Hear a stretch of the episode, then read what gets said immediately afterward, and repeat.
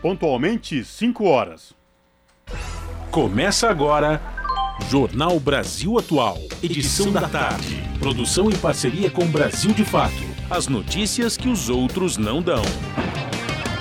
Movimentos populares, política, direitos humanos, economia, mundo do trabalho, cultura e prestação de serviço. Jornal Brasil Atual. Edição da tarde. Olá, hoje é segunda-feira, 25 de abril de 2022. Estamos começando mais um Jornal Brasil Atual, edição da tarde, com a minha apresentação Cosmo Silva e de Larissa Bora. E estas são as manchetes de hoje. Bolsonaro é denunciado na ONU por induto a Daniel Silveira. Após intervalo de mais de dois anos sem desfiles, as escolas de samba de São Paulo e Rio de Janeiro voltaram para a avenida neste final de semana prolongado. Centrais sindicais estão organizando mobilizações em todo o país para o 1 de maio, Dia do Trabalhador e da Trabalhadora. Aposentados e pensionistas do INSS começam a receber hoje a primeira parcela do 13º salário. Gasolina foi a mais impactada devido à invasão da Ucrânia pela Rússia. Segundo pesquisa da ANP, o preço médio da gasolina no Brasil é de R$ 7,21. Reeleito com cerca de 58% dos votos, de acordo com as projeções, o presidente da França, Emmanuel Macron, fez um discurso de vitória e que tentou conciliar todos os eleitores do país. Guerra da Rússia em território ucraniano completa 61 dias, com novos ataques pelo país. O coordenador da ONU pede suspensão nas hostilidades em Mariupol para permitir acesso à ajuda humanitária e passagem segura para evacuação de civis. São 5 horas e 2 minutos pelo horário de Brasília. Participe do Jornal Brasil Atual, edição da tarde, por meio dos nossos canais pelo Facebook, facebook.com barra Rádio Brasil Atual. Pelo Instagram, arroba Rádio Brasil Atual. Ou pelo Twitter, arroba RA Brasil Atual. Ou pelo WhatsApp, o número é 11 968 93 7672. Você está ouvindo? Jornal Brasil Atual, edição da tarde. Uma parceria com Brasil de Fato na Rádio Brasil Atual. Tempo e temperatura. Segunda-feira quente e seca aqui na capital paulista. Neste momento, 27 graus. Para a noite, o céu um pouco nublado e a temperatura mais baixa, mas sem previsão de chuva. No ABC Paulista, céu azul, mas com algumas nuvens. 25 graus neste momento. Não há previsão de chuva para agora e nem para o período da noite. Só a temperatura que cai um pouco e o vento mais gelado que fica. Em Monte das Cruzes, 22 graus neste momento. Fim de tarde com sol entre nuvens na região. À noite a temperatura cai ficando na casa dos 18 graus e sem previsão de chuva. E em Sorocaba, tarde abafada. Agora os termômetros marcam 29 graus. O fim de tarde continua quente, não há previsão de chuva na região. Juliana Almeida, Rádio Brasil Atual. Na Rádio Brasil Atual, está na hora de dar o serviço. São 5 horas e 4 minutos. Vamos saber a situação do trânsito na cidade de São Paulo. A CT, que é a Companhia de Engenharia de Tráfego da capital, informa que neste exato momento são 18 quilômetros de lentidão em toda a cidade de São Paulo. As regiões que apresentam maiores índices nesta segunda-feira, norte com 7 km e oeste com 6 km, respectivamente. Saindo das ruas da cidade de São Paulo, vamos saber a situação para quem pretende pegar o metrô na tarde desta segunda-feira. O metrô informa que todas as linhas operam com situação de normalidade, sem nenhuma intercorrência. O trabalhador, a trabalhadora que vai utilizar as linhas do metrô não vão encontrar nenhum problema. E essa mesma situação se repete com os trens da CPTM, que é a Companhia Paulista de Trens Metropolitanos, que atende a capital e a região metropolitana, incluindo o ABC Paulista.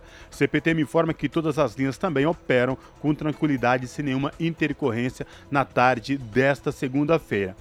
E a Ecovias, que é a concessionária que administra o sistema Anchieta Imigrantes, informa que as rodovias Anchieta e Imigrantes tanto para descer quem vai para a Baixada Santista, como quem vem da Baixada rumo ao ABC Paulista ou à capital, o trânsito é tranquilo, sem nenhum problema. A Ecovia só pede tranquilidade e atenção aos motoristas no trecho de serra.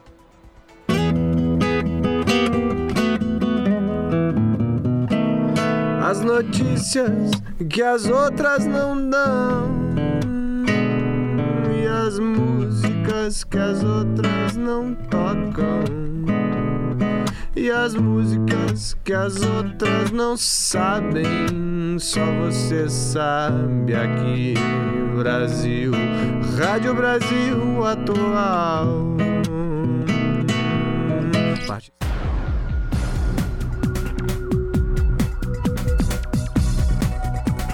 Jornal Brasil Atual. Edição da tarde. 5 horas mais 5 minutos. Jair Bolsonaro foi denunciado na Organização das Nações Unidas por conceder induto ao deputado federal Daniel Silveira. A denúncia foi feita pela Associação Brasileira de Imprensa, a ABI, e endereçada ao relator sobre independência do Judiciário, Diego Garcia Sayan, conforme informações do jornalista Jamil Shaad, do UOL.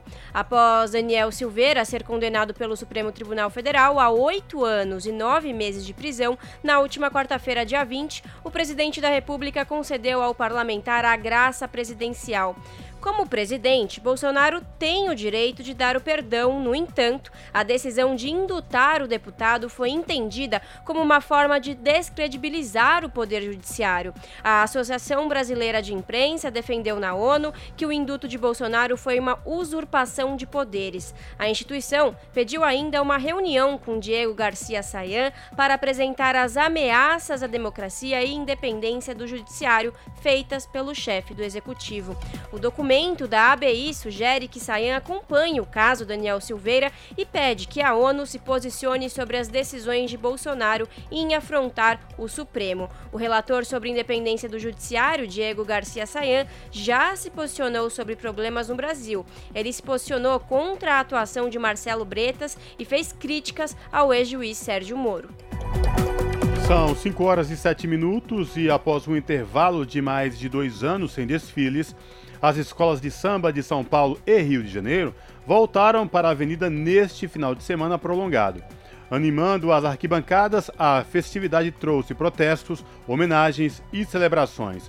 Vários sambas enredo deste ano tiveram letras políticas contra o machismo, o racismo, a homofobia e a desigualdade social.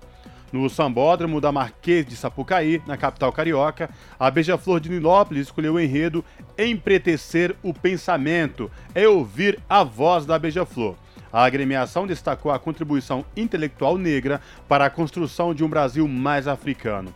Ainda no Rio, vídeos que circulavam nas redes sociais mostravam o público nas arquibancadas da Sapucaí fazendo protestos contra o presidente Jair Bolsonaro, com as palavras de ordens fora Bolsonaro. A multidão ainda cantou música tipo Olê, Olê, Olá, Lula. No ANB, na capital paulista, a Colorado do Brás homenageou Carolina de Jesus, apresentando os embates entre a escritora negra e a elite intelectual do país. Falando sobre cura desde a antiguidade até os dias atuais, a Rosas de Ouro também fez um desfile potente. Em uma das alegorias, a agremiação fez crítica ao presidente ao trazer uma personagem que representava Jair Bolsonaro e a era transformado em jacaré, depois de receber uma dose da vacina contra a Covid-19 análise de dados do Twitter deste domingo mostram que os apoiadores do presidente Jair Bolsonaro utilizaram a publicação do ministro do Gabinete de Segurança Institucional da Presidência da República, General Heleno, para deslegitimar as pesquisas eleitorais. Segundo o levantamento da plataforma de dados da revista Fórum, que monitorou cerca de 500 mil postagens no Twitter, o grupo bolsonarista obteve maior volume de publicações, sendo responsável por 47% 10% do total.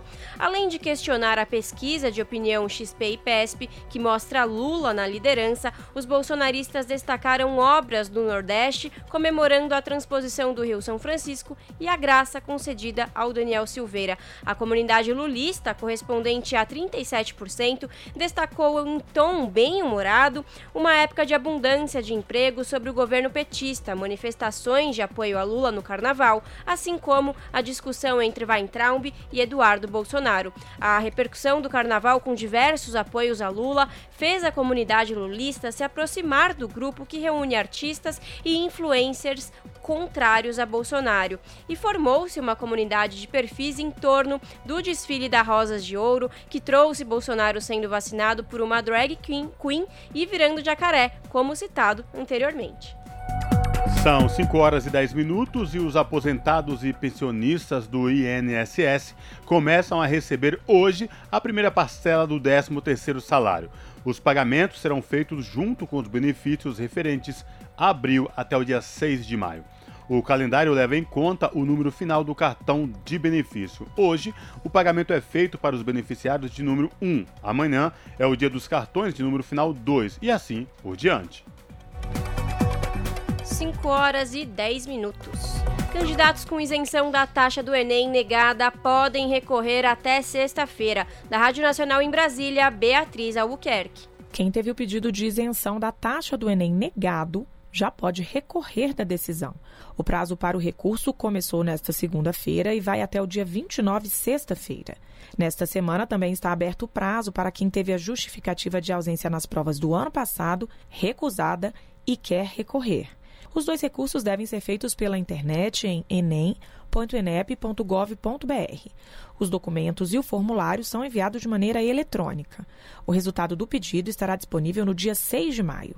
Tem direito à isenção da taxa estudantes que tenham concluído o ensino médio em escola pública ou em escola privada com 100% de bolsa. É preciso também ter uma renda menor que um salário mínimo e meio por pessoa e a família precisa estar inscrita no CAD Único, o cadastro de programas sociais do governo federal. Para justificar a ausência nas provas de 2021, é preciso apresentar documentos que comprovem a necessidade da falta, como um boletim de ocorrência, se a pessoa, por exemplo, tiver sido assaltada no dia da prova, um atestado médico, caso o estudante estivesse doente, ou até mesmo tenha dado à luz na data das avaliações. A previsão é que as provas deste ano aconteçam nos dias 13 e 20 de novembro. As pessoas privadas de liberdade devem realizar o exame em dezembro. Da Rádio Nacional em Brasília, Beatriz Albuquerque. São 5 horas e 12 minutos. Interessados em votar nas eleições deste ano têm menos de 10 dias para tirar, regularizar ou transferir o título de eleitor. A data limite é o dia 4 de maio. Os serviços podem ser feitos online pelo sistema Título Net, disponível no portal do Tribunal Superior Eleitoral. Para a regularização é necessário um documento oficial de identidade com foto, comprovante de resistência recente e também comprovante de quitação do serviço militar para os homens a partir dos 18 anos. De acordo com o TSE, a data também é o prazo final para que pessoas transexuais ou travestis solicitem o uso do nome social no documento, uma vez que depois desta data o cadastro eleitoral será fechado e não será permitidas mais mudanças para as eleições de 2022. A Câmara vai premiar mulheres cientistas com o objetivo de estimular e reconhecer o papel feminino no desenvolvimento da ciência no país. Os deputados devem indicar o nome das candidatas até o fim desta semana. Confira os detalhes com a repórter Silvia Munhato. Até o dia 29 de abril, os deputados devem indicar nomes de mulheres cientistas que vão concorrer ao Prêmio Mulheres na Ciência Amélia Império Hambúrguer. Esta será a primeira edição do prêmio criado pela Câmara dos Deputados para homenagear três mulheres nas áreas de ciências exatas, naturais e humanas. A deputada Alice Portugal, do PCdoB da Bahia, idealizadora da premiação, afirma que a ideia é estimular a capacitação de mais mulheres cientistas e citou um exemplo na educação. Temos tido notícias de mulheres empenhadas no ensino da matemática em nosso país, com é, é, jovens que participam de Olimpíadas de Matemática no mundo inteiro por iniciativa dessas professoras. e com um destaque especial para o estado do Piauí e agora aqui para o estado da Bahia também, com vitórias internacionais. Um conselho deliberativo vai escolher as premiadas no dia 1 de junho e a entrega do prêmio será no dia 6 de julho no Salão Nobre da Câmara. Amélia Império Hambúrguer, que dá nome ao prêmio, morreu em 2011. Ela foi física, professora, pesquisadora e divulgadora científica brasileira. Ela participou da criação da Sociedade Brasileira de Física. Da Rádio Câmara de Brasília, Silvia Minhato. São 5 horas e 15 minutos. A Comissão de Agricultura vai debater na quarta-feira uma alternativa para o plantio diante do aumento do preço dos fertilizantes. Serão analisadas ainda a prioridade na marcação de férias para trabalhadores com deficiência e a isenção do IPVA para motos de baixo cilindro. Confira mais detalhes com o repórter Roberto Fragoso.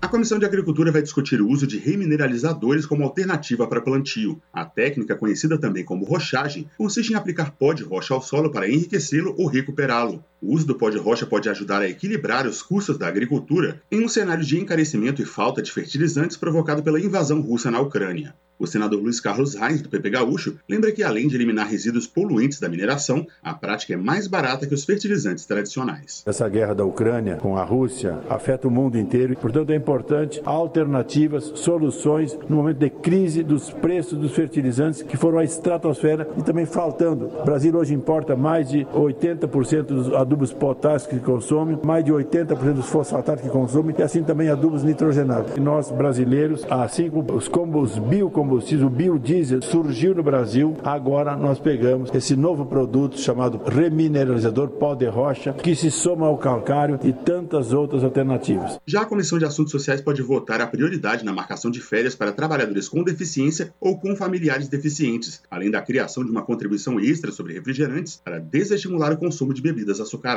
A Comissão de Defesa do Consumidor tem na pauta projeto que obriga empresas a reembolsarem o frete no caso de atraso na entrega dos produtos. E a Comissão de Assuntos Econômicos Econômicos analisa uma proposta que zera a alíquota mínima do IPVA de motos de até 170 cilindradas, que são a maioria entre trabalhadores de entregas e correspondem a 80% das motocicletas emplacadas entre 2015 e 2020. Da Rádio Senado, Roberto Fragoso.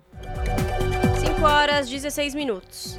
As centrais sindicais estão organizando mobilizações em todo o país para o 1 de maio, Dia do Trabalhador e da Trabalhadora. Na data, as entidades também irão apresentar a pauta da classe, da classe trabalhadora, documento desenvolvido durante a Conclate 2022, que será entregue aos candidatos e candidatas à presidência nas eleições de outubro. Saiba mais sobre os atos do 1 de maio na reportagem de Júlia Pereira com o tema Emprego, Direitos, Democracia e Vida, trabalhadoras e trabalhadores brasileiros estarão mobilizados em todo o país no dia 1 de maio. A programação conta com diversos protestos locais e um ato principal, marcado para acontecer em São Paulo, no Pacaembu. Aparecido Donizete da Silva, secretário-geral adjunto da CUT, a Central Única dos Trabalhadores, explica que o 1 de maio é o momento de reflexão sobre a situação atual da classe trabalhadora e os impactos do atual governo na condição de vida da população. Números do IBGE mostram que o Brasil tem hoje 12 milhões de pessoas desempregadas e 4,8 milhões desalentados, aqueles que gostariam de trabalhar, mas se veem desmotivados a procurar emprego. A situação se reflete na caristia, Enquanto o salário mínimo está em R$ 1.212, o valor da cesta básica ultrapassa os 700 reais em algumas regiões, segundo pesquisa do DIESE, o Departamento Intersindical de Estatística e Estudos Socioeconômicos. O cenário colabora para o avanço da fome, que já deixa 125 milhões em situação de insegurança alimentar, conforme aponta a pesquisa da Universidade Livre de Berlim. E quando eu digo também fazer a reflexão fora do emprego, é que também, junto às nossas casas, a caristia começa a elevar, né? Então o salário não consegue alcançar, não consegue alcançar a inflação, a gente acaba de pegar um aumento e logo em seguida seja o aumento da gasolina, seja o aumento do bujão de gás, seja o aumento da cesta básica, ou a especificidade de uma cenoura, de um tomate, de uma batata, de uma carne. Então o trabalhador está é, é um momento para a gente trazer o trabalhador e a trabalhadora e, e, e fazer essa reflexão é, que a política que está sendo exercida por a classe trabalhadora ela é horrível, né? Ela é desgastante para todos nós. A agenda deste 1 de maio conta com várias centrais sindicais na organização. Além da CUT, também estão envolvidas a Força Sindical, a Central dos Trabalhadores e Trabalhadoras do Brasil, a União Geral dos Trabalhadores, a nova Central Sindical de Trabalhadores, a Intersindical Central da Classe Trabalhadora e a Pública. Para o presidente da CTB, Adilson Gonçalves de Araújo, a união das entidades se faz necessária para combater o governo de Jair Bolsonaro e construir uma nova sociedade.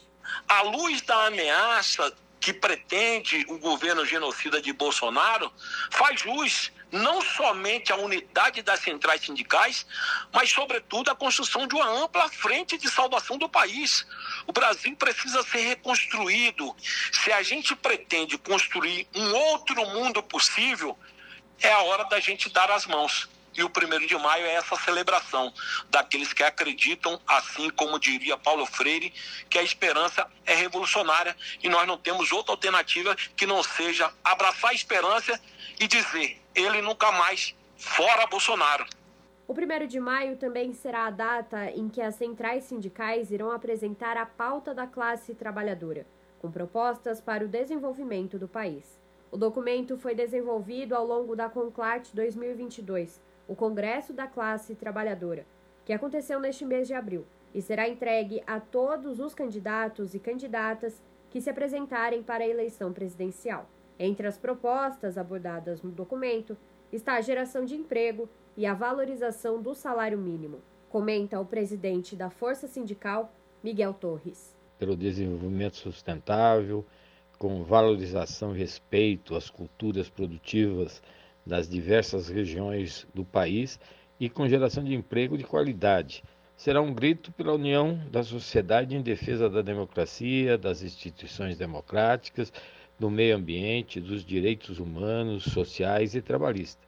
Também queremos né, a valorização do salário mínimo eh, e por investimento na educação, saúde, ciência, tecnologia, eh, moradia, cultura, enfim, a valorização dos direitos dos trabalhadores e trabalhadoras, também dos direitos sociais. O grande ato do Dia do Trabalhador e da Trabalhadora vai acontecer no próximo domingo, na Praça Charles Miller, no Pacaembu, São Paulo, a partir das 10 horas da manhã. A mobilização vai contar com a presença de lideranças sindicais, políticas e religiosas, além de shows de artistas como Daniela Mercury, Leci Brandão, Dexter, Francisco Elombre e DJ KLJ. O evento será transmitido pela TVT. Júlia Pereira, Rádio Brasil Atual e TVT. Você está ouvindo? Jornal Brasil Atual, edição da tarde. Uma parceria com Brasil de Fato. São 5 horas e 22 minutos. Hoje, a guerra da Rússia em território ucraniano completa 61 dias com novos ataques pelo país. Ao menos cinco estações ferroviárias foram atacadas no oeste e no centro da Ucrânia, segundo a empresa estatal responsável pelo serviço. No leste do país, atual foco das forças russas, também houve relato de ataques. A Rússia, segundo o relatório divulgado pelo Ministério da Defesa, realizou 967 ataques na Ucrânia, atingindo de postos de comando a áreas de acumulação de mão de obra e equipamentos militares. Em Mariupol, a situação continua complicada. O Ministério da Defesa da Rússia emitiu um comunicado em que exige que o governo ucraniano emita uma ordem apropriada para a retirada de civis que estão na usina metalúrgica de Azovstal, em Mariupol. No governo russo, prometeu um cessar-fogo na região para a saída de civis nesta segunda-feira. A região está sitiada e é vítima de constantes bombardeiros russos. 5 horas 23 minutos. E a ONU pede pausa nos combates em Mariupol para evacuar civis. De acordo com o coordenador da ONU, a suspensão nas hostilidades em Mariupol é fundamental para permitir acesso à ajuda humanitária e passagem segura para evacuação de civis. Da ONU News em Nova York, Mayra Lopes. O coordenador da ONU para a crise na Ucrânia, Amin Awad, pediu uma pausa imediata nos conflitos em Mariupol para que civis possam deixar a cidade de forma segura. Neste domingo, ele afirmou que a vida de milhares de pessoas, incluindo mulheres e crianças, estão em risco. Ele destaca que é necessária uma pausa imediata da violência para que vidas sejam salvas. Segundo a UAD, quanto mais tempo se estenderem as batalhas, mais civis estarão em situação de vulnerabilidade. O coordenador da ONU para a crise na Ucrânia afirmou que civis devem evacuar a cidade de forma segura ainda hoje. Para ele, amanhã pode ser tarde demais. Há cerca de uma semana, o secretário-geral da ONU, Antônio Guterres, pediu um cessar-fogo humanitário durante os dias em que cristãos ortodoxos celebram a Semana Santa. Na Páscoa, a OAD reforçou o pedido do chefe das Nações Unidas. A pausa das hostilidades na cidade, que segue sitiada, deve permitir que a ajuda humanitária chegue na região e permita que civis que desejam deixar a área possam sair em segurança. Da ONU News em Nova York, Mayra Lopes. São 5 horas e 25 minutos. O secretário-geral da Organização das Nações Unidas, Antônio Guterres, visitará Ankara antes de seguir para Moscou a fim de se encontrar com o presidente russo. Guterres visitará a capital turca nesta segunda-feira, onde será recebido pelo presidente Tajib Erdogan. Segundo o porta-voz do secretário, ele segue para Moscou amanhã, onde se encontrará com Vladimir Putin. Na agenda também está uma reunião com o ministro das Relações Exteriores da Rússia, Sergei Lavrov na esperança de discutir o que pode ser feito para encerrar a guerra no leste europeu. Depois, Guterres vai para a Ucrânia, onde se encontrará com o presidente Volodymyr Zelensky para discutir a ampliação dos esforços de assistência humanitária. E a Argentina anuncia projeto para taxar empresas que lucraram com a guerra na Ucrânia. O governo de Alberto Fernandes anunciou nesta semana um novo pacote de medidas contra a crise inflacionária e aumento da pobreza no país. De Buenos Aires, as informações com a repórter Fernanda Paixão. Nesta semana, em uma assembleia anual, o Fundo Monetário Internacional e o Banco Mundial propuseram um imposto temporário para empresas no mundo que tenham crescido de forma extraordinária devido à pandemia. No mesmo dia, na última segunda-feira, o governo argentino anunciou uma medida emergencial no contexto de alta da inflação.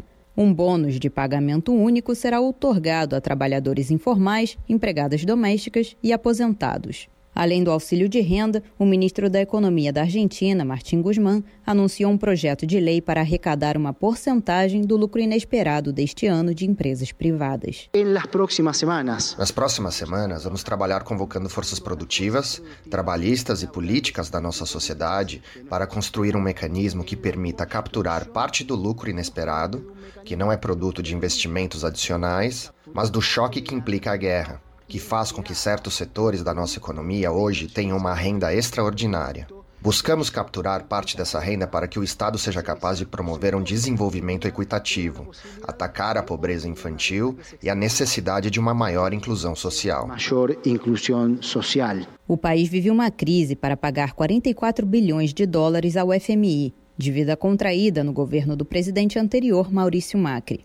Em março deste ano, a inflação na Argentina registrou aumento de 6,7% em relação a fevereiro, refletindo o que a população já vem sentindo no bolso. O executivo trava uma batalha com as empresas que fixam os preços internos. As empresas especulam internamente com os preços internacionais, pressionando a inflação. Nesse cenário, o governo tem buscado aplicar políticas de redistribuição de renda, como destacou o presidente Alberto Fernandes durante a conferência com o ministro. Nosso modelo se baseia em três pilares: a produção, que tem ligação com o mundo empresarial, o trabalho, onde desejamos que a formalidade cresça o mais rápido possível, e finalmente a distribuição. Onde sentimos que o nosso projeto está falhando? Na distribuição porque a inflação leva grande parte dos aumentos salariais e as rendas que fixamos para setores mais vulneráveis. Neste ano, o Centro Estratégico Latino-Americano de Geopolítica, o CELAG, demonstrou como a inflação passou a afetar países em todo o mundo no ano passado. A Alemanha, os Estados Unidos e a França, por exemplo, quadruplicaram seus índices de inflação. No cenário argentino, a inflação aparece como um problema histórico. Na conjuntura atual, o CELAG traça algumas medidas possíveis para aumentar a arrecadação e a justiça social no país. É o que explica o argentino Sérgio Paes, doutor em economia pela Universidade Federal do Rio de Janeiro e pesquisador do CELAG. Há duas respostas possíveis à inflação internacional. Por um lado, buscar acoplar o tipo de câmbio ou aumentar o valor da moeda. Um segundo ponto seria avançar sobre os direitos de exportação, incrementar as alíquotas para fazer com que a rentabilidade derivada do atual contexto internacional signifique direitos de exportação sobre os principais bens alimentares, que são parte do complexo agroexportador que lidera a inserção internacional. O governo argentino não está apostando pelo caminho mais confrontativo com os setores econômicos em termos políticos, mas tenta melhorar a situação, pelo menos de forma transitória, dos setores mais postergados. O presidente Alberto Fernandes afirmou que nos próximos dias o governo ainda vai anunciar novas medidas para combater a inflação. De Buenos Aires para a Rádio Brasil de Fato, Fernanda Paixão. São 5 horas e 30 minutos. Reeleito com cerca de 58% dos votos, de acordo com as projeções, o presidente da França, Emmanuel Macron, fez um discurso de vitória e que tentou conciliar todos os eleitores do país. Acompanhado da mulher, Brigitte Macron, o presidente se dirigiu ao Campo de Marte, em frente à Torre Eiffel, em Paris, para seu primeiro discurso. Durante a fala, Macron acenou para a esquerda e impediu vaias à candidata derrotada Marine Le Pen. A reeleição de Macron ocorreu em meio a forte descontentamento entre os jovens e os eleitores desiludidos dos esquerdistas Jean-Luc Mélenchon, que recebeu quase 22% dos votos no primeiro turno. A abstenção nesta eleição ficou entre 27,8% e 29,8%, segundo estimativas. E a gente continua repercutindo as eleições na França aqui no Jornal Brasil Atual Edição da Tarde. E quem vai falar com a gente agora, fazer uma análise desse pleito eleitoral na França, é a jornalista Michele de Mello, do Brasil de Fato. Olá, Michele, prazer falar contigo, seja muito bem-vinda. Oi, Cosmo, oi, Larissa, e também é, uma saudação aí a toda a audiência da Rádio Brasil Atual. Um prazer estar aqui com vocês. Maravilha, Michele de Mello, que falava comigo às vezes no Revista Brasil TVT, quando estão correspondente do Brasil de Fato lá na Venezuela, agora aqui de volta ao Brasil, mas cobrindo o noticiário internacional, não é, Michele?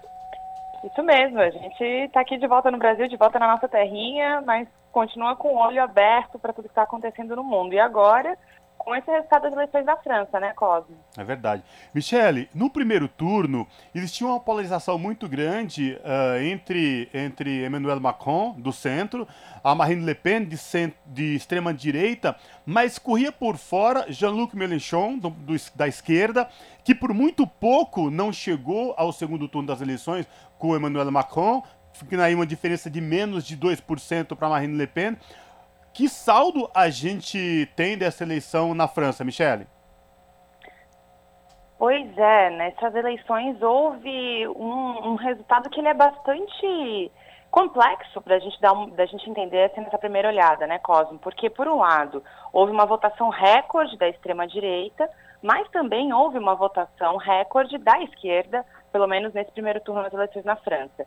Então vamos olhar esse resultado em detalhe, né? Como você comentou logo ali no início, é, sobre as eleições, o Macron obteve 58% da votação, um pouquinho mais que 58%, 58,2%. Foram 18 milhões de votos, 18 milhões 779 mil votos.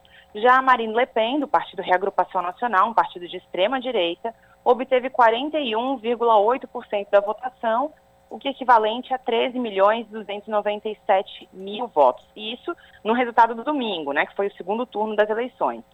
É, por que, que esse resultado ele é ruim para a extrema-direita? Porque é a terceira derrota consecutiva da Marine Le Pen, que é uma congressista já na França, uma política é, de abrangência nacional.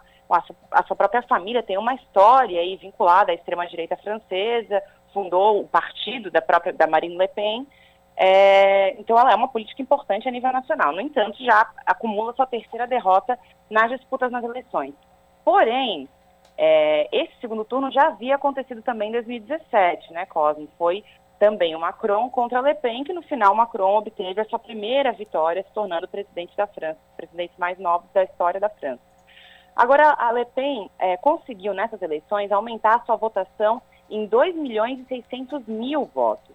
Por mais que ela tenha perdido pela terceira vez seguida, essa foi a primeira vez em que a extrema-direita obteve mais de 40% da preferência dos eleitores num segundo turno. O que nos acende aí uma luzinha de alerta, né? Que por mais que a extrema-direita, após 20 anos, ela aparecer pela primeira vez no segundo turno de umas eleições presidenciais, ela voltar a perder, hoje ela tem muito mais votação, ou pelo menos tem uma base eleitoral que parece muito mais consistente do que nessa votação é, há 20 anos. Agora, recentemente, ali para o Brasil de Fato, a gente entrevistou um dos dirigentes do Partido Operário Independente da França, que trazia uma análise muito interessante sobre esses resultados, que é a seguinte, Cosme. Por mais que a extrema-direita tenha crescido nesse resultado eleitoral, esse segundo turno, Macron-Le Pen, não é o mesmo segundo turno Macron-Le Pen lá de 2017. Porque dessa vez, como você comentou no início, a esquerda ficou de fora do segundo turno com pouco mais de 1% da votação.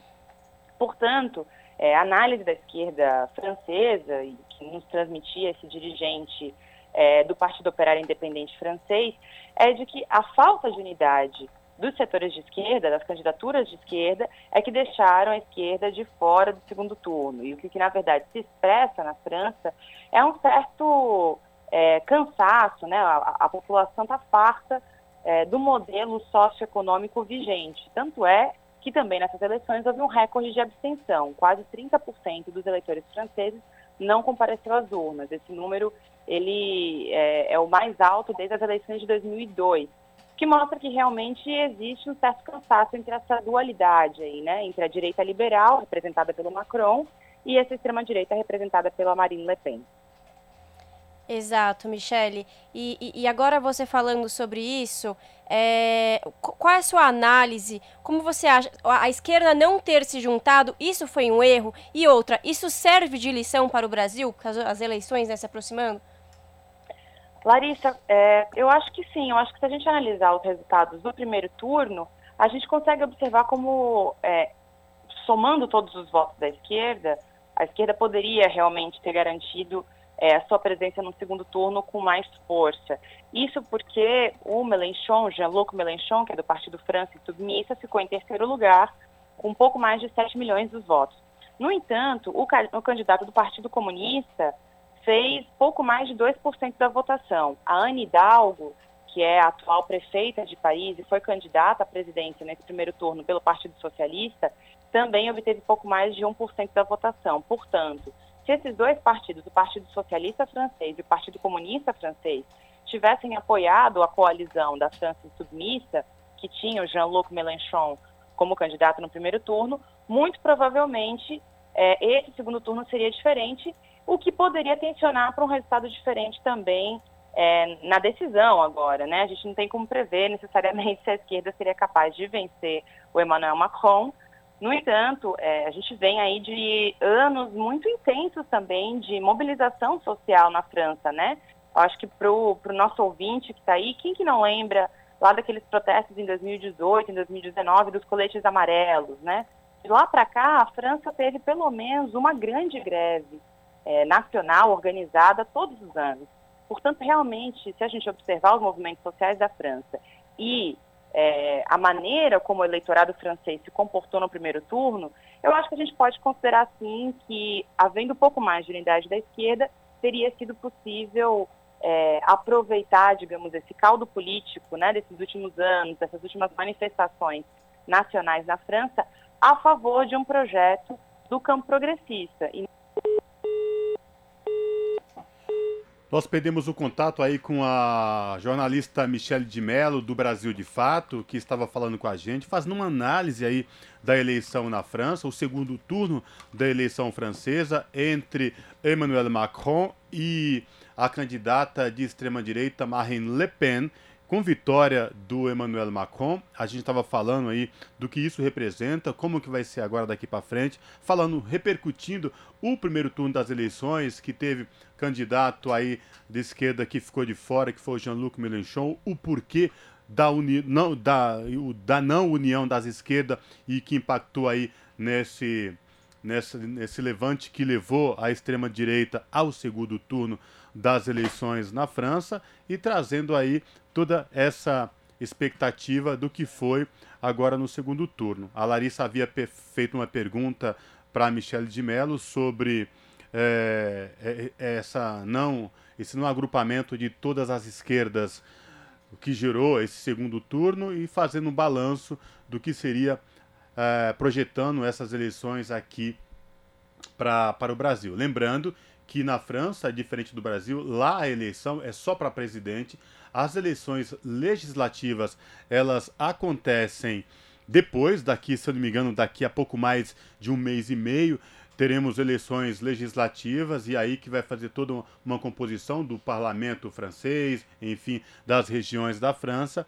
E isso a gente vai ter uma noção exata de como vai ficar essa questão do, do governo francês mais para frente, porque agora Emmanuel Macron de centro derrotou a candidata de extrema direita no segundo turno das eleições, se elegeu aí com um pouco mais de 58% dos votos. Marine Le Pen da extrema direita ficou com pouco mais de 41%, mas as eleições legislativas na França é que vão dar um resultado específico sobre como que vai se configurar aí toda essa questão da política francesa e aí a gente vai ter um quadro mais apurado de como vai ficar essa questão da França uh, mais para frente. E lembrando, o, também no seu discurso de posse, Emmanuel Macron falou que, após a vitória, você confirmou a sua vitória, em construir nação, uma nação ecológica, agradecendo aí a quem votou para impedir o avanço da extrema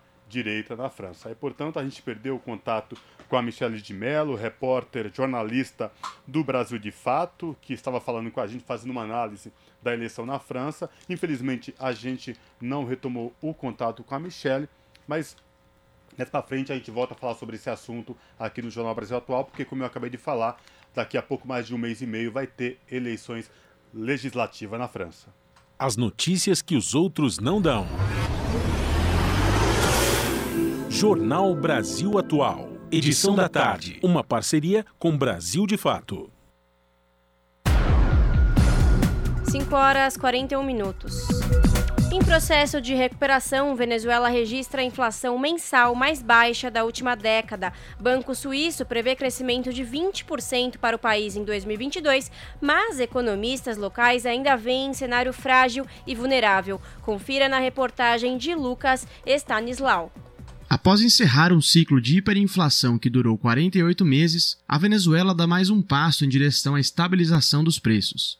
Segundo dados do Banco Central, o país registrou em março a inflação mensal mais baixa dos últimos nove anos e oito meses. A variação foi de 1,4%, a menor desde agosto de 2012. Já são sete meses consecutivos que o país registra uma inflação de apenas um dígito, e o quinto mês que a taxa está em queda, para o economista Juan Carlos Valdez, a desaceleração do índice pode ser explicada pela estabilidade cambial do Bolívar frente ao dólar, consequência da diminuição de ataques dos Estados Unidos contra a moeda venezuelana.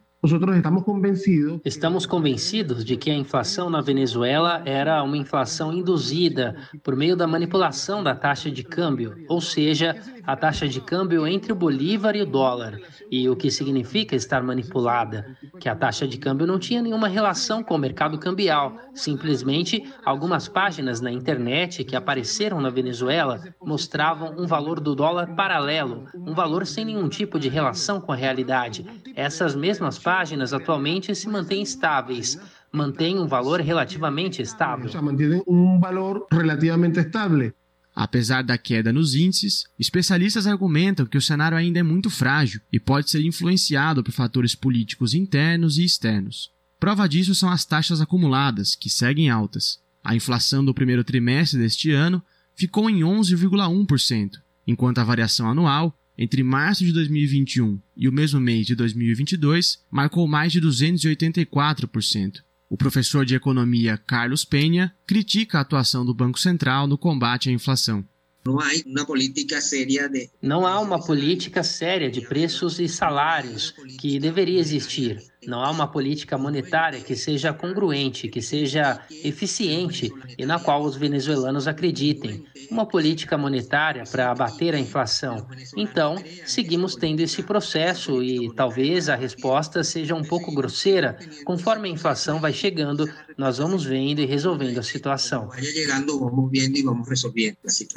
Na mesma semana em que a inflação de março foi publicada, o banco de investimentos Credit Suisse divulgou um relatório prevendo um crescimento de até 20% na economia venezuelana para 2022. A projeção se baseia nos efeitos que as conversas entre Estados Unidos e Venezuela, ocorridas em março, podem ter na produção e comercialização do petróleo venezuelano, principal fonte de divisas do país. Para Valdez, o crescimento é possível, mas é preciso estabelecer os parâmetros da previsão. Um 20% que suena muito. Crescer 20% parece muito, mas crescer 20% em relação a quê? Se é 20% em relação ao que temos atualmente, não seria muito difícil. Mas se é 20% em relação ao tamanho da economia da Venezuela em 2012, quando se iniciou a crise, crescer 20% sobre essa projeção seria uma recuperação muito importante. Uma, uma recuperação importantíssima. Apesar da tendência de queda na inflação, o poder de compra dos venezuelanos segue sendo afetado pelas consequências da recessão e das sanções econômicas impostas por Washington. Em março, o governo anunciou um aumento de 1.200% no salário mínimo e prometeu a elaboração de um plano para recuperar o poder aquisitivo dos aposentados. Penny alerta que o aumento deve vir acompanhado de um combate à inflação. Podemos aumentar o salário todo mês, mas se não conseguimos conter a inflação e reduzir os níveis da inflação anual a pelo menos dois dígitos, não há aumento salarial que aguente. Porque tudo bem, aumentar o salário hoje, você diz, estou contente, vou ao mercado, mas isso é agora. Depois de um tempo, esse salário já não vale mais nada. Esse salário se devolve de água. De São Paulo, para a Rádio Brasil de Fato, Lucas Stanislau. São 5 horas e 46 minutos. A Organização Mundial da Saúde continua investigando casos de hepatite aguda em crianças na Europa. A agência da ONU confirmou a morte de um menor de idade e 17 pacientes precisaram receber transplante de fígado.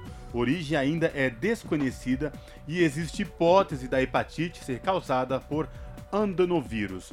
Casos foram confirmados em cerca de 170 crianças de 11 países europeus. ONU News em Lisboa, lê da letra. Cerca de 170 crianças de 11 países da Europa já foram diagnosticadas com hepatite aguda, sendo que uma morreu e 17 precisaram receber transplante de fígado.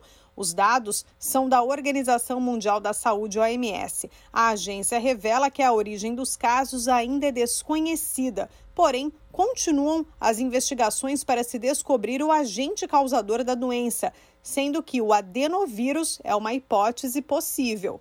A maioria dos casos, 114, foi reportada pelo Reino Unido, com crianças infectadas também. Na Espanha, Israel, Dinamarca, Irlanda, Países Baixos, Itália, Noruega, França, Romênia e Bélgica. Do outro lado do Atlântico, foram confirmados nove casos nos Estados Unidos. Segundo a OMS, os pacientes diagnosticados com hepatite aguda têm entre um mês de vida e 16 anos de idade. Em vários casos, foram registrados também sintomas gastrointestinais, icterícia e níveis elevados das enzimas do fígado, sendo que a maioria dos pacientes não teve febre. A agência da ONU explica ainda que os vírus que causam hepatites dos tipos A, B, C, D e E não foram diagnosticados em nenhuma das crianças. Viagens internacionais ou ligações com outros países também não foram identificadas como fatores de surgimento dos casos.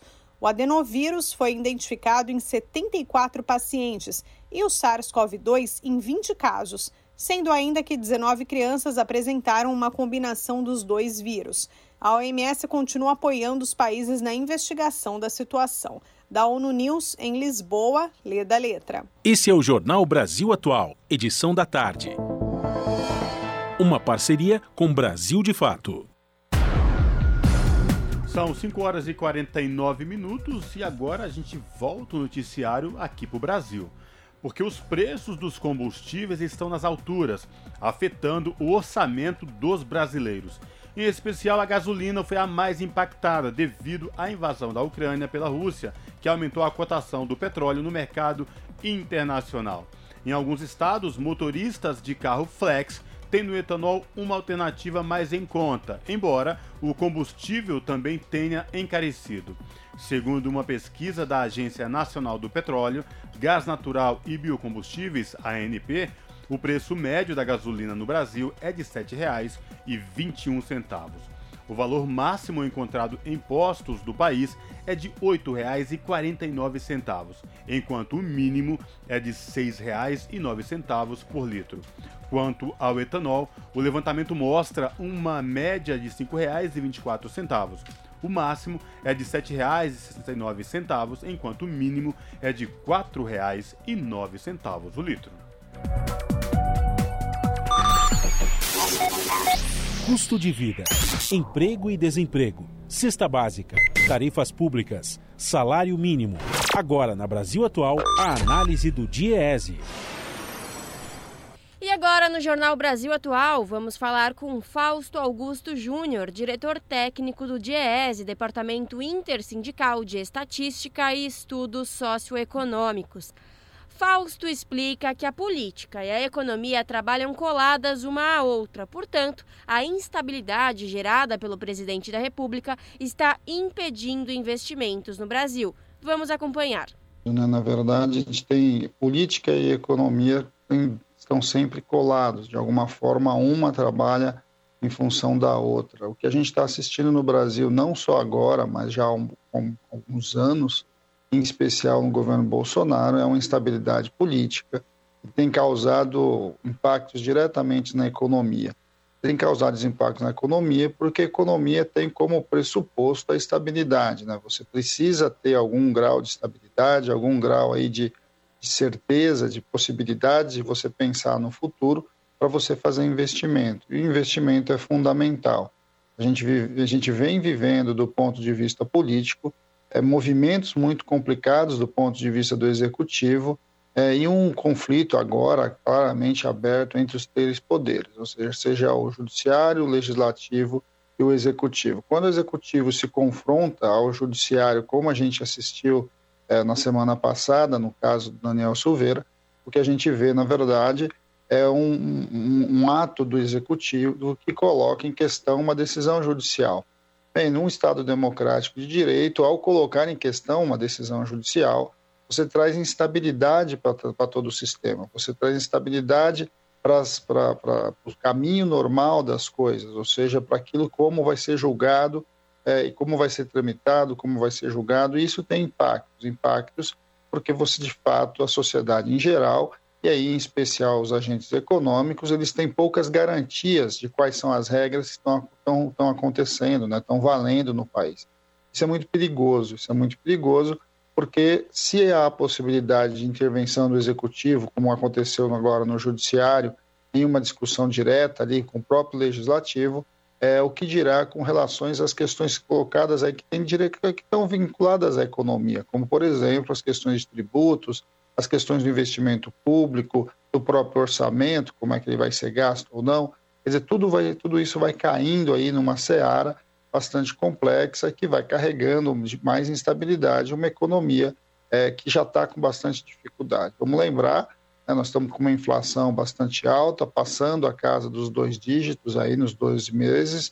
Você tem, de outro lado, uma taxa de desemprego bastante, bastante exacerbada, mais de 12 milhões de pessoas desempregadas você tem a fome que chega nos diversos lugares do país, quase 20 milhões de pessoas famélicas, metade da população vivendo algum tipo de insegurança alimentar, e tudo isso em meio a uma economia que ainda carrega bastante dificuldades para se colocar, até por conta da, do processo que veio da pandemia e pelas opções do atual governo.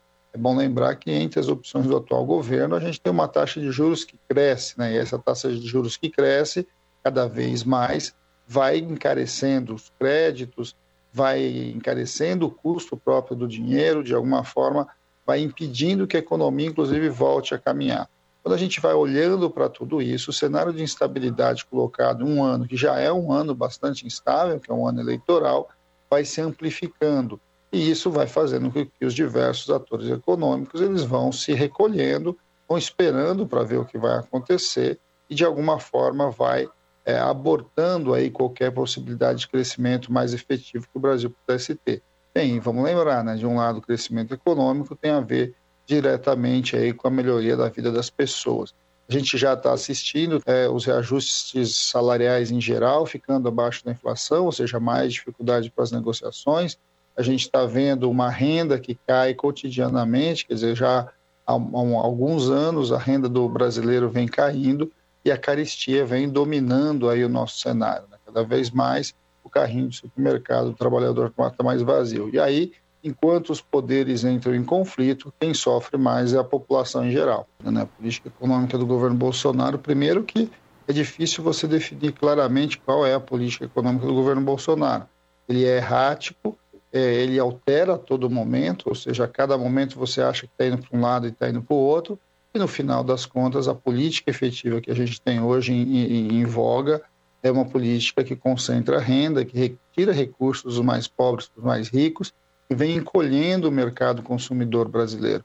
Ao encolher o mercado consumidor brasileiro, é, você perde um dos ativos de, de, de, investimento. Ou seja, por que, que uma empresa, por que, que um, em especial o capital internacional vai colocar dinheiro no Brasil, em especial dinheiro no mercado produtivo, é, se de verdade você tem ali uma quantidade cada vez menor de pessoas capazes de consumir o produto que ali poderia ser desenvolvido, poderia ser produzido, poderia ser comercializado.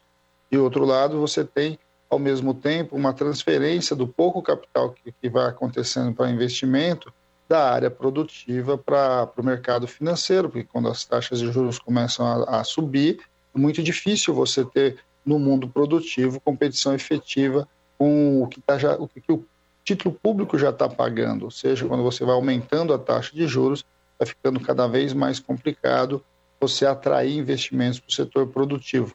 E aí, quando você tem um governo que é errático, não tem clareza do ponto de vista da sua política econômica e bastante complicado do ponto de vista político, o que você vai assistindo é, no mínimo, um adiar de investimento. E, em muitos momentos, você vai, você vai criando um ambiente aí de negócio, um ambiente de investimento, um ambiente de pensar o futuro bastante, bastante conturbado. E aí é o que ninguém quer, né? Ninguém que vai colocar o seu dinheiro aqui ou lá, vai fazer uma escolha de onde colocar o seu recurso, é, acaba, no mínimo, ficando no, no, na opção é mais conservadora, que é deixar ele no próprio título público, no mercado financeiro, do vez do que colocar no mercado produtivo. E principalmente porque quando a gente olha, é, quando o governo começa movimentos bastante difíceis, né, que vai criando instabilidades políticas, você vai perdendo ali a confiança é, nas, nas próprias instituições que garantem minimamente que o fluxo de recursos que você vai colocar vai retornar ou está sob regras efetivas. Regras precisam ser cumpridas no Brasil. Quando as regras vão deixando de ser cumpridas, você vai trazendo instabilidades é, que não desnecessárias, que não deveriam estar acontecendo, e aí você vai perdendo a tranquilidade do ponto de vista de pensar o desenvolvimento econômico. O governo Bolsonaro também tem retirado recursos das diversas áreas do ponto de vista do investimento público. Então, quando a gente diz que o governo ele tem dificuldades, inclusive do ponto de vista da sua escolha, é porque na prática ele não tem projeto. Ao não ter projeto, o que você assiste ali, o único projeto que ele tem é um projeto de confrontar as instituições, e ao confrontar as instituições, cada vez mais você vai criando instabilidades é, na sociedade em geral. Estabilidade não é bom para o negócio, não é bom para a economia, não é bom para o emprego, não é bom para o crescimento econômico em geral no nosso país. Acabamos de ouvir Fausto Augusto Júnior, diretor técnico do DIEESE, Departamento Intersindical de Estatística e Estudos Socioeconômicos, aqui no jornal Brasil Atual. Rede Brasil Atual, Rádio Brasil Atual, TVT e Brasil de Fato em defesa do consumidor. Em iniciativa conjunta com o Instituto de Defesa do Consumidor, apresentam IDEC Responde, com Igor Marchetti, especialista em direito do consumidor.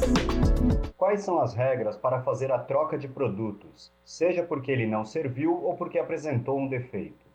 A respeito da troca de produtos, é importante afirmar que o Código de Defesa do Consumidor ele prevê a possibilidade de troca apenas no caso de defeito, vícios do produto. No caso de troca por tamanho, número, não há uma previsão do Código de Defesa do Consumidor nesse sentido. Entretanto, é, caso a loja se prontifique a ter uma política de troca, né, ela informe, inclusive, comercialize essa política de troca, forma que eles, caso o consumidor adquira um produto, pode trocar no prazo de 30 dias, 40 dias, ela passa a se vincular a essa política e isso é, vincula a oferta. Então, o consumidor pode, a partir de então, exigir forçosamente que seja cumprido o prazo estabelecido nessa política. Rede Brasil Atual, Rádio Brasil Atual, TVT e Brasil de Fato em defesa do consumidor. Em iniciativa conjunta com o Instituto de Defesa do Consumidor, apresentaram IDEC Responde. Pontualmente 6 horas. Rádio Brasil Atual. Para sugestões e comentários, entre em contato conosco por e-mail redação@jornalbrasilatual.com.br ou WhatsApp DDD 11 96893 7672. Acompanhe a nossa programação também pelo site redebrasilatual.com.br.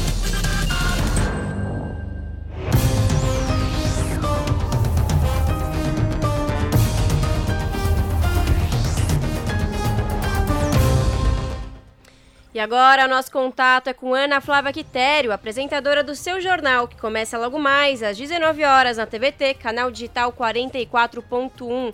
Ana, boa noite. Quais os destaques que você traz hoje?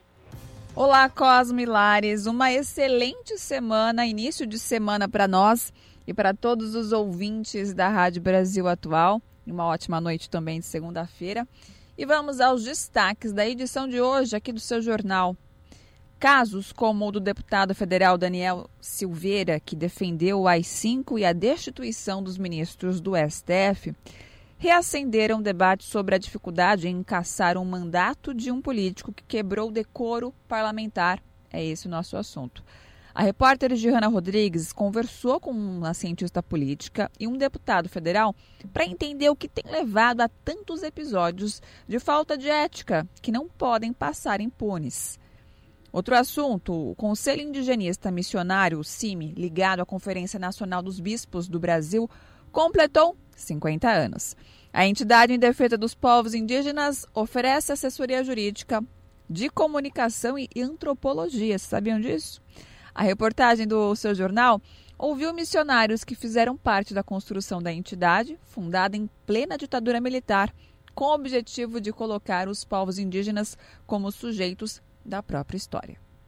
E para finalizar, hoje tem pesquisa, hein? Vamos falar sobre corrida eleitoral. Pesquisa contratada pelo Banco de Investimentos BTG Pactual, junto ao Instituto FSB, confirma Lula na liderança da disputa presidencial. O candidato do Partido dos Trabalhadores aparece com vitória sobre todos os adversários. E vocês acompanham os números na nossa reportagem. Bom, essas e outras matérias completas, vocês já sabem. Vocês acompanham comigo pontualmente às sete da noite no seu jornal. Bom programa, Lares e Cosmo. Beijão grande para todo mundo. Eu aguardo vocês. Até lá. Jornal Brasil Atual, edição da tarde. Uma parceria com Brasil de Fato. São 6 horas e 3 minutos. E nesta terça-feira, o ex-presidente Lula e atual pré-candidato à presidência da República pelo PT concede entrevista à mídia progressista e a youtubers. A entrevista será transmitida ao vivo às 10h30 da manhã na rede TVT, no canal 44.1 digital na Grande São Paulo e no canal do YouTube da Rede TVT, youtube.com/redetvt e nas redes sociais da TVT. E bancos de sangue do país trabalham para reverter baixa de doações. Com a pandemia mais branda, hospitais já em nível crítico de estoque sofrem com o aumento da demanda promovida pelos feriados prolongados. As informações com Ana Carolina Haddad. Os bancos de sangue dos estados brasileiros continuam enfrentando dificuldades para manter os estoques. Se ao longo da pandemia o problema era a queda significativa nas doações, agora há também um aumento na demanda. Com as atividades públicas praticamente normalizadas, a ocorrência de situações em que transfusões são necessárias proporcionalmente cresceu. A demanda acompanha a circulação maior de pessoas nas vias e rodovias e mais pacientes procurando o sistema de saúde para questões não relacionadas à Covid. Rivânia Andrade, diretora de hemoterapia da Fundação Hemoba, afirma que a pandemia já não influencia a diminuição das doações, mas há aumento considerável da demanda. Nós já voltamos ao nosso normal. É justamente por esse motivo. As instituições de saúde estão atendendo seus pacientes, estão fazendo as suas cirurgias eletivas, as pessoas estão saindo mais de suas casas, então estão ocorrendo mais acidentes, as pessoas estão viajando, os feriados voltaram e, como já houve a liberação das restrições, houve também um aumento da demanda devido a essas questões. Alguns estados que registram baixas nos estoques são Bahia, Minas Gerais, Rio de Janeiro, Santa Catarina e São Paulo, além do Distrito Federal. Quem quiser doar sangue deve ter entre 16 e 69 anos, pesar mais de 50 quilos e apresentar boas condições de saúde. Pessoas com sintomas gripais ou de qualquer tipo de infecção por vírus precisam aguardar para fazer a coleta. O único documento necessário é a identidade original, válida em todo o território nacional. De São Paulo, da Rádio Brasil de Fato, com reportagem de Nara Lacerda. Locução: Ana Carolina Haddad. São 6 horas e 5 minutos. Campanha chama atenção para os erros inatos da imunidade. Da Rádio Nacional em Brasília, Cariane Costa. Os chamados erros inatos da imunidade são defeitos genéticos em algum setor do sistema imunológico, que podem gerar infecções e alergias graves, doenças autoimunes e até câncer. A campanha para marcar a Semana Mundial dos Erros Inatos da Imunidade será realizada até o dia 29 de abril em todo o Brasil. A iniciativa é da Associação Brasileira de Alergia e Imunologia e também da Associação Eu Luto Luto pela Imuno Brasil. As duas entidades querem chamar a atenção para os sinais de alerta, o diagnóstico correto e a importância do tratamento precoce, como explica Jussaíra Gilchi, vice-presidente da Associação Eu Luto pela Imuno Brasil. Que é, como é, como são os tratamentos, quais são os tipos como foi o diagnóstico, como é a vida dos pacientes, né? Para que as pessoas possam conhecer isso assim um pouco mais de perto, mais na realidade. De acordo com o levantamento da Associação Brasileira de Imunologia, entre 70% e 90% dos pacientes não sabem que têm erros inatos da imunidade. A instituição pede a inclusão de mais dois exames no teste do pezinho, realizado por bebês assim que nascem, chamados de contagem de TREC e CREC. A médica Annette Grumache, do Departamento Científico da Associação, argumenta que eles são importantes para tratar precocemente algumas das doenças mais graves. Não significa que é um diagnóstico definitivo, mas permite que imunologistas passemos para uma etapa seguinte, que é realmente avaliar se essa alteração corresponde a algum defeito imunológico. A médica cita alguns alertas para crianças, quatro ou mais novas otites em um ano, duas ou mais sinusites graves em um ano, dois ou mais meses em uso de antibióticos com pouco efeito, duas ou mais pneumonias em um ano e dificuldade para ganhar peso ou crescer normalmente. Já em adultos, duas ou mais sinusites em um ano, na ausência de alergia, diarreia crônica com perda de peso e infecções virais recorrentes estão entre os sintomas. O diagnóstico precoce precoce pode salvar vidas, mas hoje os pacientes enfrentam outra barreira: o fornecimento irregular de imunoglobulina. A medicação é fundamental para o tratamento de doenças inflamatórias e autoimunes. O produto é feito a partir do plasma humano, um dos componentes do sangue, e hoje no Brasil é 100% importado. A Hemobras não produz e os pacientes têm dificuldades na aquisição tanto pelo valor quanto pela carência da medicação no SUS. Jussaíra Juste cobra uma política pública capaz de atender a demanda. Nós entramos com uma representação no Ministério Público que foi transformado numa ação civil pública pedindo do governo uma política pública em relação a isso. Porque o que tem acontecido é que eles têm feito ações pontuais, emergenciais, para cobrir o buraco, mas a gente não tem ainda essa política totalmente estabelecida. Procuramos o Ministério da Saúde para comentar sobre a distribuição do medicamento imunoglobulina, mas ainda não obtivemos resposta. Para mais informações sobre o que é como reconhecer os sintomas, o diagnóstico e tratamento dos erros inatos da imunidade, basta acessar os sites asbai.org.br e eulutopelaimunobrasil.org.br da Rádio Nacional em Brasília, Cariane Costa. 6 horas mais 9 minutos. Brasil de Fato visita comunidades no Maranhão onde famílias adoecem sob suspeita de contaminação por agrotóxicos. Após enchentes, produtos químicos de fazendas de soja podem ter contaminado mais de 10 vilas ribeirinhas. Confira na reportagem de Mariana Castro.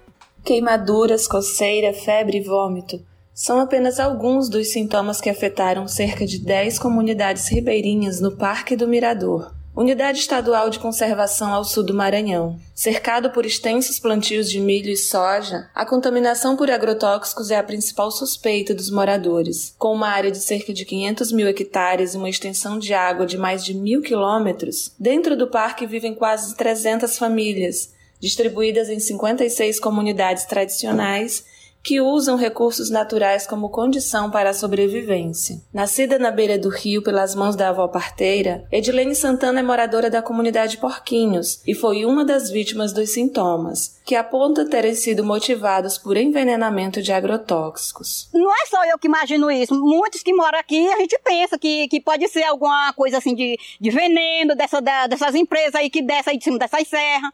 Porque tem ali do outro lado do rio. Se você ver a situação que tem assim, do de serra que tem que descer, o negócio dessa, dessa chuva, dessa enchente, é, é até o limpão, o limpão mesmo. E aí essas águas descem lá, e aí vai descendo e barrendo, lá pra cá, e aí desce todo pro rio. Sem abastecimento regular de água, as comunidades tradicionais da região sempre utilizaram as águas de rios e riachos para tudo, desde o banho até a pesca. Mas agora elas têm medo de manter o consumo. É o que explica Edilene um local que a gente nasceu e se criou. E é uma coisa que a gente não tem. Eu mesmo não tenho plano de sair aqui da beira desse rio. Quem a gente nasceu e se criou, acostumou aqui com a beber a água dele. Agora que nós não estamos bebendo por conta da, da disso que está acontecendo aí na, na, nas águas. O Parque Estadual do Mirador está localizado entre as nascentes dos rios Alpercatas e Itapecuru, no município de Mirador, no Maranhão. A suspeita é que, com as enchentes, os agrotóxicos utilizados nas fazendas tenham descido pelas águas e contaminado os moradores. O caso está sendo apurado pelo Núcleo de Direitos Humanos da Defensoria Pública do Estado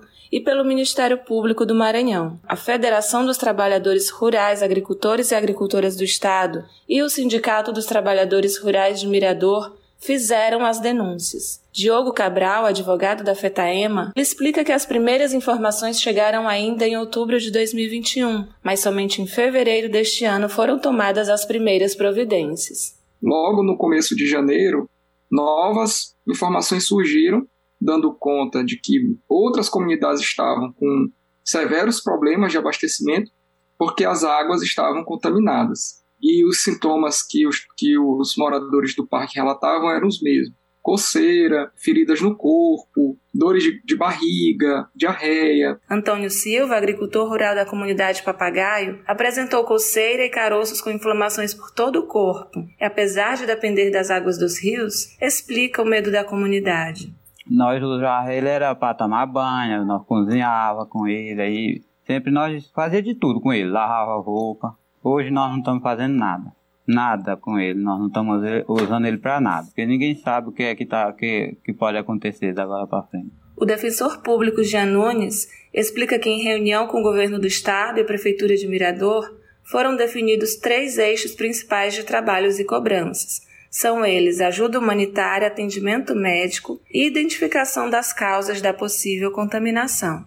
Somente o Estado nos respondeu. O município não cumpriu aquilo que ficou acordado e não participou da reunião subsequente e nem justificou. Em nota ao Brasil de Fato, o promotor público Arão Castro informa que em fevereiro já havia sido aberto um procedimento administrativo para verificar o fato. Porém, com as novas demandas encaminhadas, o texto diz que o procedimento aguarda o parecer dos órgãos técnicos para que seja dado o devido andamento. Por sua vez, a Prefeitura de Mirador informa que foi descartada a contaminação por agrotóxicos nas águas, mas não enviou cópia de laudo. Segundo a administração municipal, exames ainda devem ser feitos nos moradores. Em relação ao abastecimento de água, informa que não tem condições de efetuar uma resolução emergencial, por isso está fornecendo galões de água mineral até que seja possível a construção de poços artesianos. De Imperatriz do Maranhão para a Rádio Brasil de Fato, Mariana Castro.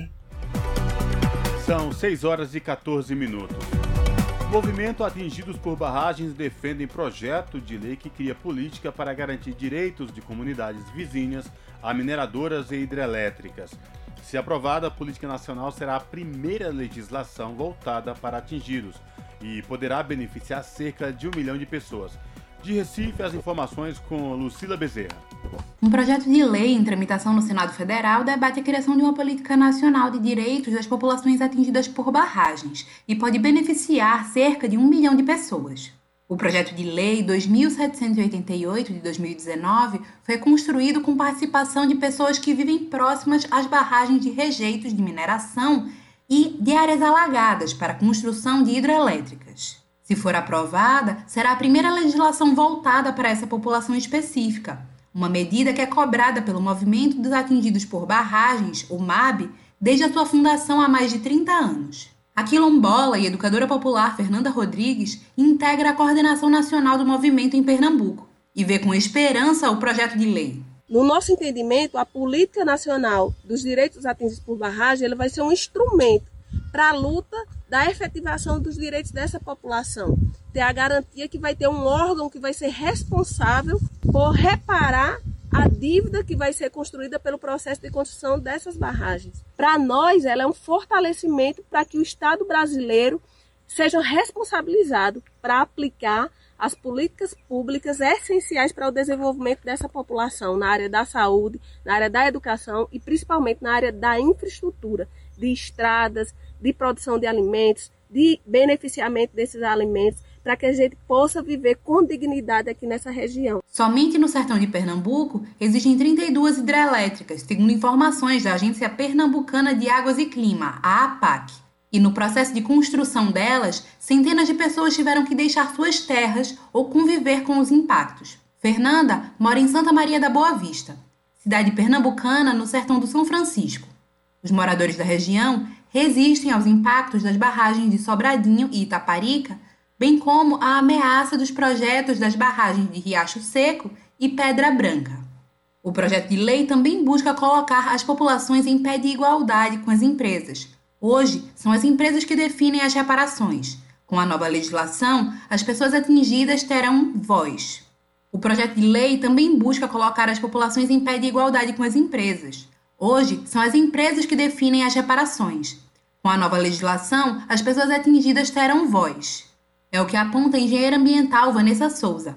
Ela atua como assessora técnica da área socioambiental do projeto Paraopeba, em Brumadinho, onde ocorreu um dos maiores crimes ambientais do país, o rompimento da barragem de mineração da Vale em 2019. A legislação federal atual não tem nenhuma norma específica que vá tratar dos direitos das populações atingidas. Enquanto isso, as empresas elas contam com várias legislações que tentam aí garantir as atividades das empresas relacionadas às barragens por todo o país.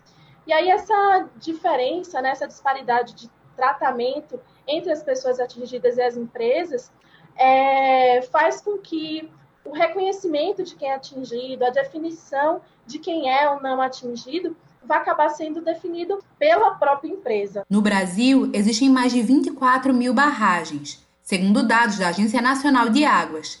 Entre elas estão as de rejeitos de mineração, de disposição de resíduos industriais e as de produção de energia elétrica. O projeto, após a sua aprovação na Comissão de Meio Ambiente, agora segue para votação na Comissão de Serviços de Infraestrutura do Senado Federal. De Recife, para a Rádio Brasil de Fato, Lucila Bezerra. 6 horas e 19 minutos. Saiba como se prevenir e não perder oportunidade com um golpe do emprego. A estimativa é que esse tipo de golpe faça duas vítimas por minuto. Da Rádio Nacional em Brasília, Vitor Ribeiro. Enquanto mais de 13 milhões de pessoas procuram emprego no país, a gente recebe uma proposta para trabalhar de casa, para uma grande empresa, poucos minutos por dia e com salário acima da média. É para desconfiar, né? Principalmente quando essa oferta chega por meio de uma mensagem no celular enviada por um desconhecido e com um link no final. É claro que é golpe. Somente no período de setembro do ano passado a fevereiro deste ano, a empresa de segurança digital PSafe identificou mais de 600 mil tentativas desse golpe.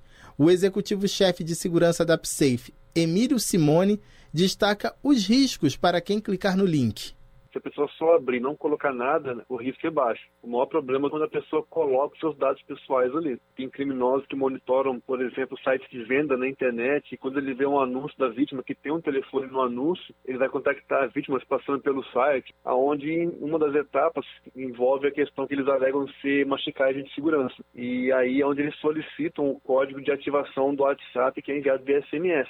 Se ele colocar aquele código, ele vai conseguir ativar o WhatsApp no celular dele como se fosse a vítima. E aí ele passa a se passar por ela, solicitando empréstimos, pagamentos. De acordo com a PSAFE, o golpe do emprego foi identificado pela primeira vez em novembro de 2016. A diferença é que agora está muito mais frequente, com uma estimativa de duas vítimas por minuto. E o objetivo é um só: roubar dinheiro. Pode ser por meio da captura de dados bancários, da venda de supostos cursos de qualificação ou da clonagem de perfis nas redes sociais ou no WhatsApp, quando criminosos se passam por uma pessoa para pedir ajuda financeira a alguém próximo. O especialista em gestão Eduardo Cambuí dá as dicas para saber se uma vaga de emprego é confiável dificilmente você vai ver um processo seletivo para uma empresa de renome te contatando por WhatsApp ou por mensagem. Então, nenhum processo seletivo, ainda mais das instituições, elas não vão cobrar taxa ou qualquer certificação obrigatória que elas mesmas vão fornecer. Toma cuidado com isso, porque o processo seletivo não envolve essa vinculação, essa obrigatoriedade. Quando se exige uma certificação, a certificação já é pré-requisito para a pessoa já trazer essa certificação e não você fornecer e nem cobrar por isso. Outra dica é redobrar o cuidado em épocas de grande movimento no comércio, quando aumenta a oferta de trabalho temporário, como o Dia das Mães, das Crianças e o Natal. Atualmente, os criminosos usam nomes de loja online, mas já se passaram por empresas de alimentos, bebidas e vestuário. Com produção de Salete Sobreira, da Rádio Nacional em Brasília, Vitor Ribeiro.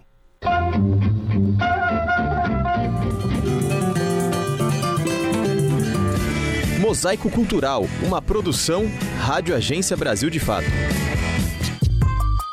Nego drama, entre o sucesso e a lama.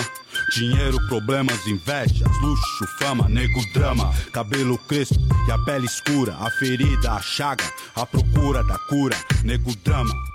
Hugo Cacique morava no Campo Limpo, na zona sul de São Paulo, e trabalhava na região da Avenida Paulista.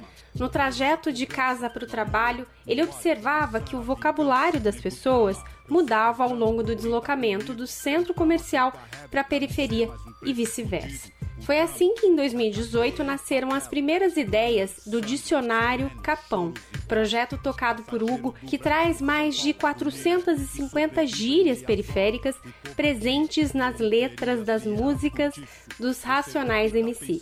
Em 2019, quando os Racionais completaram 30 anos de estrada, Hugo decidiu fazer uma leitura pessoal das músicas e descobriu o quanto eles contribuíram e continuam contribuindo com a identidade periférica por meio das palavras. Os racionais é, ajudaram a periferia a se definir, a se entender, né? a, a se autoafirmar. É uma forma de traduzir a periferia, né? A obra dos Racionais é uma obra que traduz a vivência periférica. Não é conto nem fábula, lenda ou mito. Não foi sempre dito que preto não tem vez, então olha o castelo e não foi você quem fez. Jão, fita, vida louca, gambé, peão. Hugo traduziu e catalogou em forma de verbetes mais de 450 gírias das obras dos Racionais, com foco na didática e na identidade das quebradas, que não falam todas a mesma língua. Palmas para ele, digam rei, digam ho. Novo personagem pro Chicanize o show. Mas firmão, né? Se Deus quer, sem problema. Vermes e leões. As quebradas, elas não falam todas a mesma língua. Não existe uma variante linguística periférica única, né? Isso falando de São Paulo, né? É, diferentes quebradas têm gírias que são específicas para aquele lugar, para aquele contexto. É, e se a gente leva isso pensando nas quebradas do Brasil inteiro, então é muito mais diverso ainda. Ele conta que, para a construção do dicionário, ele estabeleceu três tipos de gírias. O primeiro tipo de gíria, a palavra que não é dicionarizada. Você vai buscar aquela palavra no dicionário, em qualquer dicionário, e você não vai encontrar. Então são palavras criadas do zero. Assim. Por exemplo, voado, que é apressado. O maluco tá voado, saiu a milhão. É, o segundo tipo de gíria é, são palavras que existem já, mas aquele significado específico não é dicionarizado, que está sendo abordado na música. Então, por exemplo, kit, né, que é roupa de marca, né, uns e tal. Ou cavalo, no sentido de carona. E, por fim, existem palavras que já caíram no uso comum, que todo mundo entende, talvez até estejam dicionarizadas, mas ela tem um caráter de gíria, como por exemplo rolê ou mano, então elas entram também. Hugo posta os verbetes nas redes sociais e por lá começou a acompanhar a repercussão do projeto. Eu comecei a receber mensagens de pessoas perguntando sobre determinados significados ou então agradecendo. Então que agora ela começou, ela passou a entender melhor determinado verso. Ou seja, já existia uma identidade antes, uma identificação com a letra, com a obra dos Racionais antes, mas depois que ela passa a entender mais a fundo ali, ou passa a entender de forma mais clara aquele verso ou aquela gíria, a pessoa se sente ainda mais identificada. E é isso que eu consegui perceber ao longo desse tempo todo com o projeto. Bola de meia, na moral. Os guerreiros valentes sempre passa mal. Não pode se envolver, tem que aguentar o vapor. Salve o povo da favela, os batalhadores. O projeto coloca os verbetes periféricos no mesmo patamar de verbetes da norma padrão.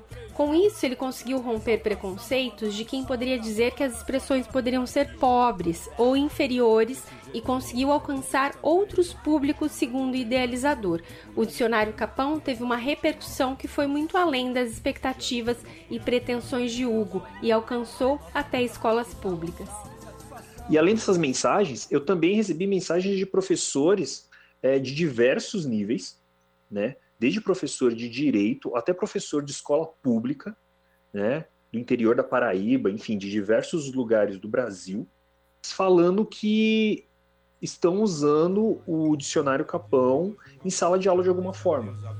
Deixa eu falar pra você, tudo, tudo, tudo vai, tudo é fácil, irmão. Logo mais vamos arrebentar no mundão. De cordão de elite, 18 quilate, pão no pulso, logo um bright, que tal, tá bom? O dicionário Capão contou com a colaboração de amigos como a parte visual do picho, mas nunca teve apoio cultural. Também não vai ser publicado, mas terá a versão impressa ainda este ano ainda sem data definida. É. De Minas Gerais para a Rádio Brasil de Fato, Anelise Moreira. Na Rádio Brasil Atual, tempo e temperatura. Para terça-feira, na região da capital paulista, o dia será de sol e céu azul. À tarde, a possibilidade de chuva fraca isolada em algumas regiões.